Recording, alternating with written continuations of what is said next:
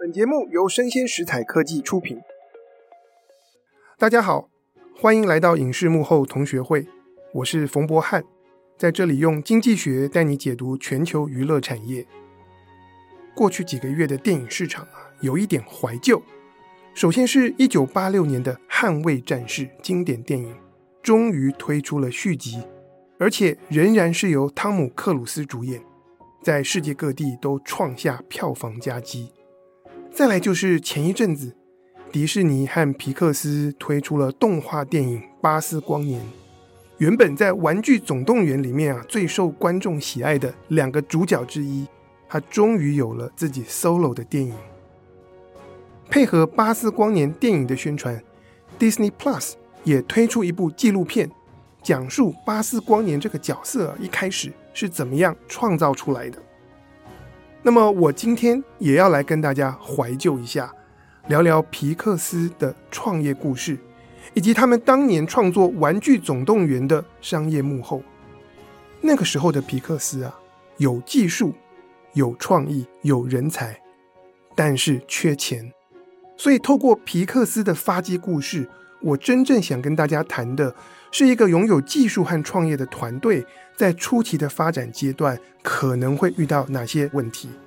这些问题有的时候也无解，但皮克斯的故事或许可以给你我带来一些启发。皮克斯的历史要从何说起呢？一开始，皮克斯只是《星际大战》的导演乔治·卢卡斯的公司底下的一个部门，专门负责发展电脑动画所需要的软硬体技术。我们都知道啊，乔治·卢卡斯一直是一个技术狂，他很喜欢在技术的应用上面啊，走在所有人的最前面。可是有些时候啊，当你走太前面的时候，你会发现你所投资发展的技术人员，他们根本找不到应用。就在这样的情况之下，卢卡斯觉得他所养的这个软硬体的团队有点太贵。那么，在一九八六年的时候啊，贾伯斯被他所创办的苹果电脑啊扫地出门，处于失业状态的贾伯斯，他就从卢卡斯手上买下了这个电脑工作室。出多少钱呢？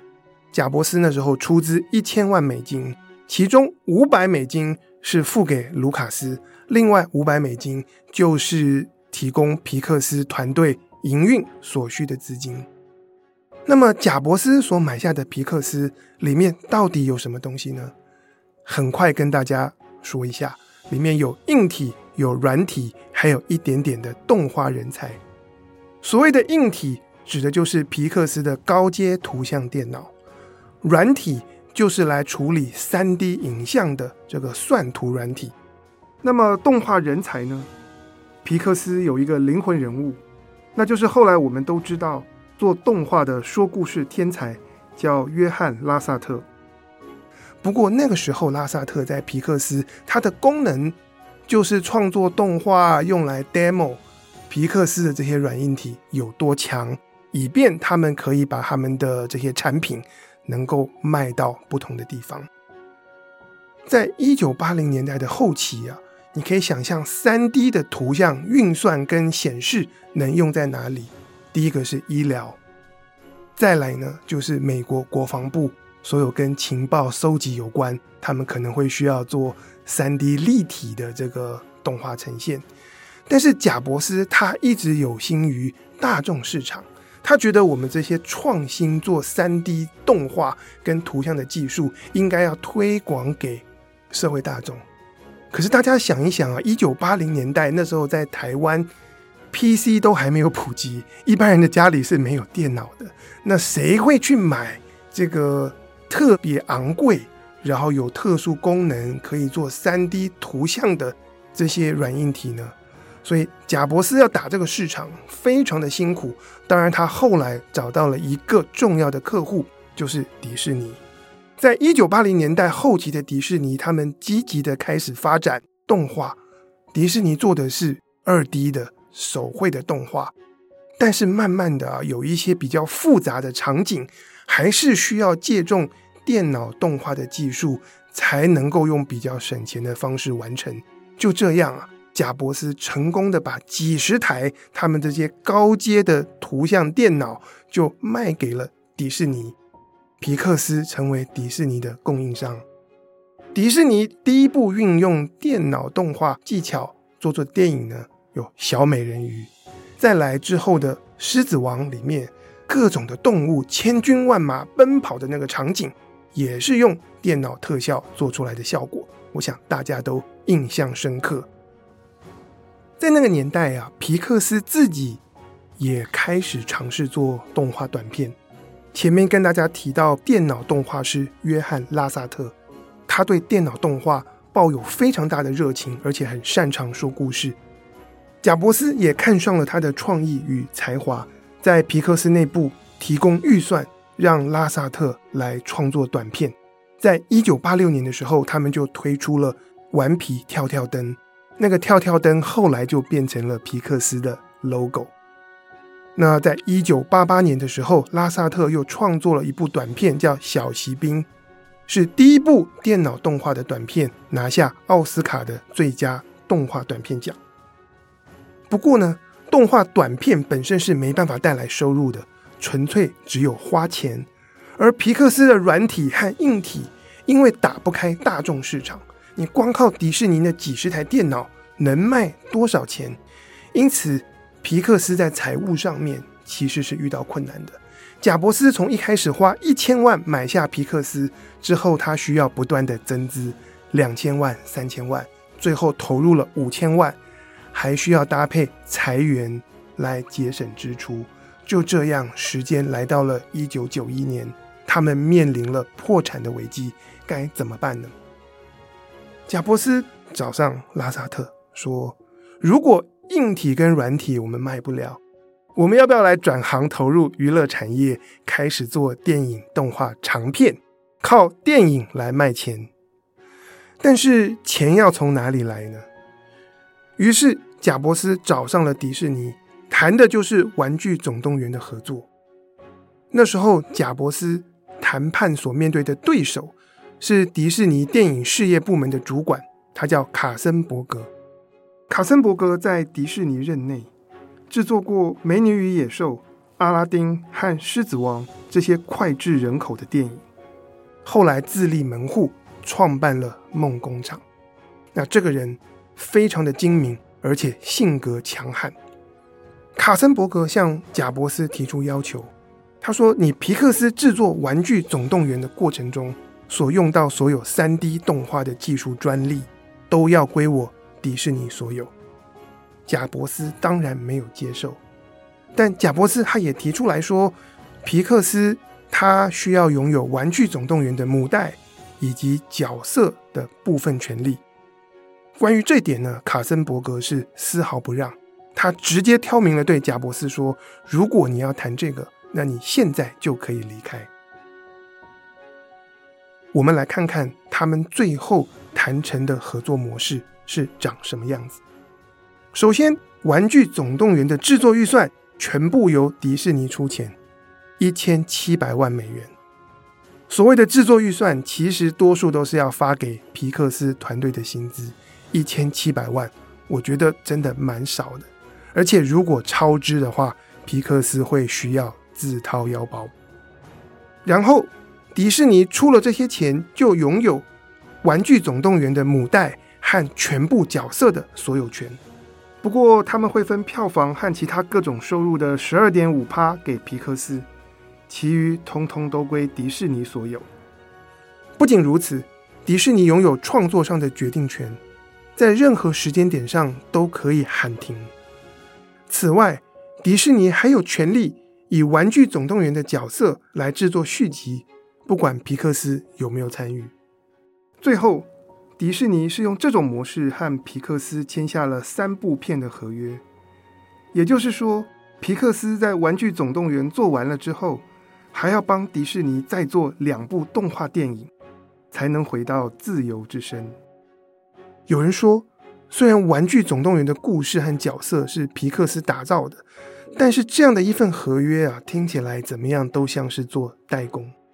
不过呢，为了要实践自己的创意，也为新的团队找到收入，贾伯斯和皮克斯最终是接受了这样的合约。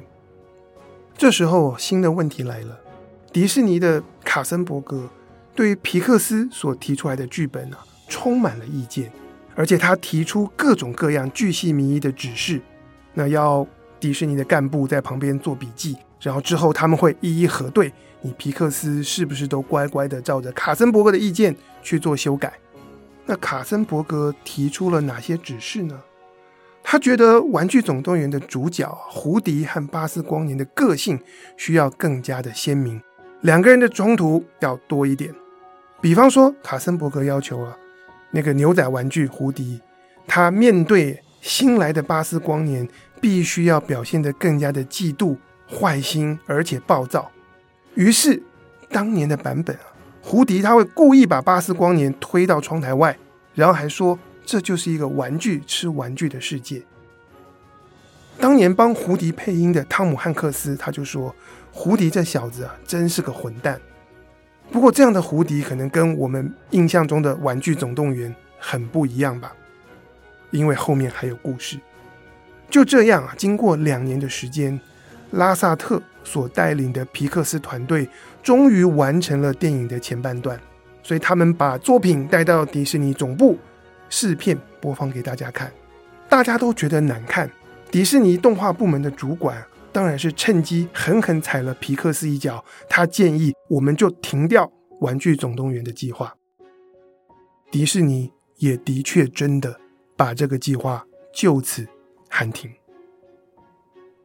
不过呢，《玩具总动员》的制作并没有因此终止。为什么？因为贾伯斯他决定。我自掏腰包，让皮克斯的团队再花三个月的时间，用自己的方式重做剧本，再带回去找迪士尼重新提案。在这个新版的剧本里面，胡迪他从一个暴君变成玩具之间的一个谦谦君子的领袖。他对巴斯光年仍然是有嫉妒心，可是我们用更细腻的方式来刻画。比方说，胡迪把巴斯光年推出窗外的那一幕，最后变成是胡迪他想要去玩旁边的一个小台灯，结果不小心害巴斯光年跌落窗外。这个才是我们最后看到《玩具总动员》的样子。那是一个温暖的关于友谊的故事。迪士尼最后同意继续完成《玩具总动员》，不过呢，经过卡森伯格之前的一番折腾，角色的个性改过来又改过去，最后预算超支。当然，贾伯斯和迪士尼的卡森伯格又产生了一番的争执，但最后仍然是由迪士尼买单。后来，《玩具总动员》上映之后的成功啊，不需要多说，第一个周末电影就回本。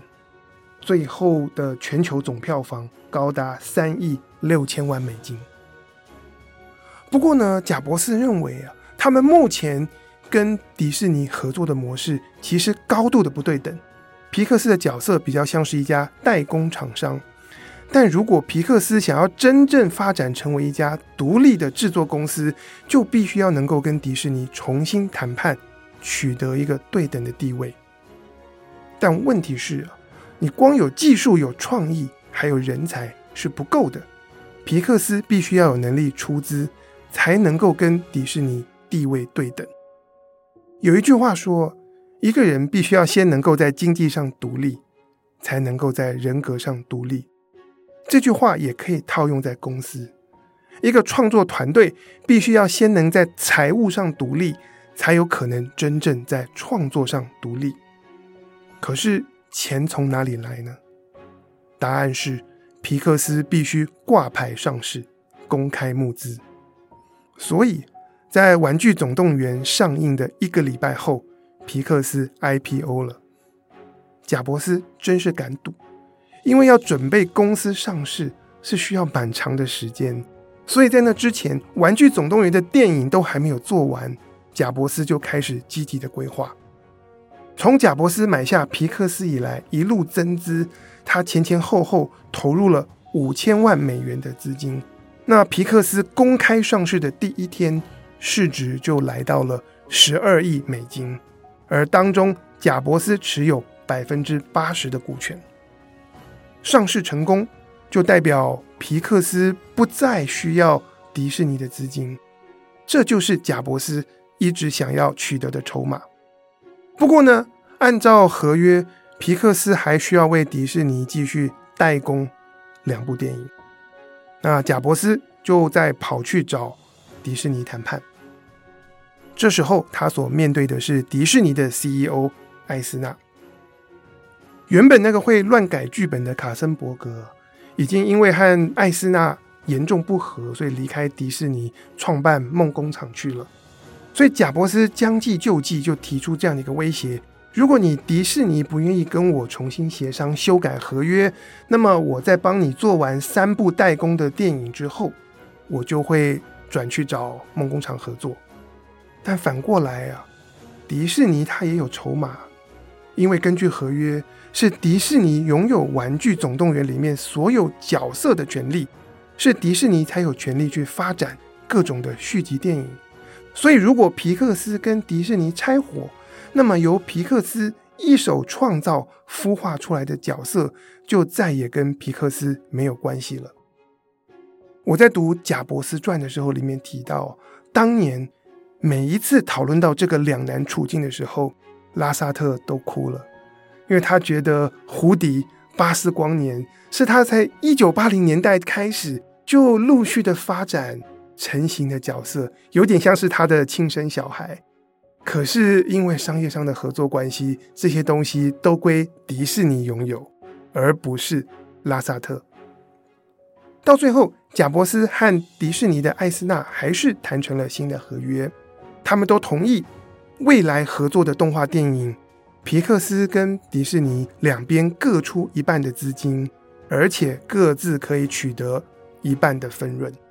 然后双方是用联合出品的模式运作，也就是对外发布的时候，我们会说这是迪士尼跟皮克斯联名创作的作品。然后他们在一九九七年初达成一个协议，十年内要再拍五部。动画电影，皮克斯的故事当然可以停在这里，上市成功，又跟迪士尼重新谈判。但我还要再跟大家分享皮克斯在这过程中遇到的一段逆流，可能很多投入创作的朋友会觉得感同身受。在《玩具总动员》上映并且取得巨大成功之后，皮克斯团队马上就开始筹备下一部作品《虫虫危机》。故事的灵感来自于《伊索寓言》的《蚱蜢与蚂蚁》，讲的是一只跟群体有点格格不入的小蚂蚁，它需要出去寻找勇士来一起对抗贪婪的蚱蜢，保卫它的同胞。结果呢，这只小蚂蚁带回来了七只失业的马戏团昆虫。不过啊，《虫虫危机》最酷的地方，我觉得应该是用 3D 电脑动画的效果，从蚂蚁的视角。带观众来看整个大千世界，《虫虫危机》排定在一九九八年美国感恩节的档期上映，也就是十一月。没想到呢，在卡森伯格离开迪士尼创办梦工厂之后，梦工厂的创业之作叫做什么？《小蚁雄兵》，同样是昆虫、蚂蚁视角电脑动画。而且竟然比《虫虫危机》提早六个礼拜，在十月初就要全球上映。当年因为这件事啊，贾伯斯跟卡森伯格起了非常大的冲突。贾伯斯一口咬定，就是你卡森伯格在迪士尼任内的时候，就听到了我们下一部作品的计划，然后你们偷了我们的创意。但卡森伯格也有他的说法，他说这是我们梦工厂团队里面的一个成员。很久以前就发想的一个点子，但是因为保密的缘故，我们这个创意一直没有对外说，所以你们不知道。不过呢，根据《贾伯斯传》的作者收集各种的报道和文献，大家得到的结论是，在当年皮克斯的拉萨特曾经有一次在社交场合去跟梦工厂的卡森伯格聊到了他们关于《重重危机》的种种的想法。而那个时候，卡森伯格还表现出非常大的好奇心，东问西问：“你们要怎么做？你们档期要怎么排等等，诸如此类。总之，这是当年发生的一个冲突。但是，即便皮克斯有贾伯斯这样一号强悍的人物，还是没有办法阻止梦工厂比他们提早六个礼拜推出了主题跟概念都极度类似的电影《小蚁雄兵》。在上映之后，取得了全球一点七亿美金的票房。六个月之后，《重重危机》呢？他们的全球票房是《小蚁雄兵》的两倍。我觉得在这里啊，可以给大家看到几件事情。第一个是创意的保护，其实是很困难的事。然后别人要用你的概念，你其实也拿它没辙。那能够怎么做呢？到最终，你能够依赖的是你作品的品质。那皮克斯的《重重危机》。靠着他们电脑动画的技术，带给全球观众真正最领先、最享受的视觉体验。他们是用这样的方式来取得票房。要不然，如果你光是借重那个 idea 本身，当年美国的影评啊，他们其实都在抱怨：为什么我们的电影市场上忽然之间就充斥了这么多的昆虫片？在这一集的节目里面呢，我就用很怀旧的方式跟大家聊一聊皮克斯早期发展的历史。在这当中，我们可以学到三个功课。第一个，从创作团队的角度出发，其实财务独立是一件非常重要的事情。你必须要能够做到财务独立，才有可能真正在创作上独立。第二点，对一个创作团队来说，投资人至关重要。一个不专业或者是别有心思的投资者，他有可能搞砸创意。就像卡森伯格要皮克斯的团队改《玩具总动员》的剧本一样。但另外一方面，一个好的投资人像贾伯斯，可以成为一个创作团队的贵人。第三点，如果你是靠创意吃饭，那么创意被偷是有风险。对外讲。创意需要非常的谨慎，能够自保之道，最重要的在于抢到时效以及最扎实的执行能力。以上就是我今天想要跟大家分享的内容，希望你喜欢，请订阅追踪并给我五颗星。我是冯博翰，影视幕后同学会，我们下次见，拜拜。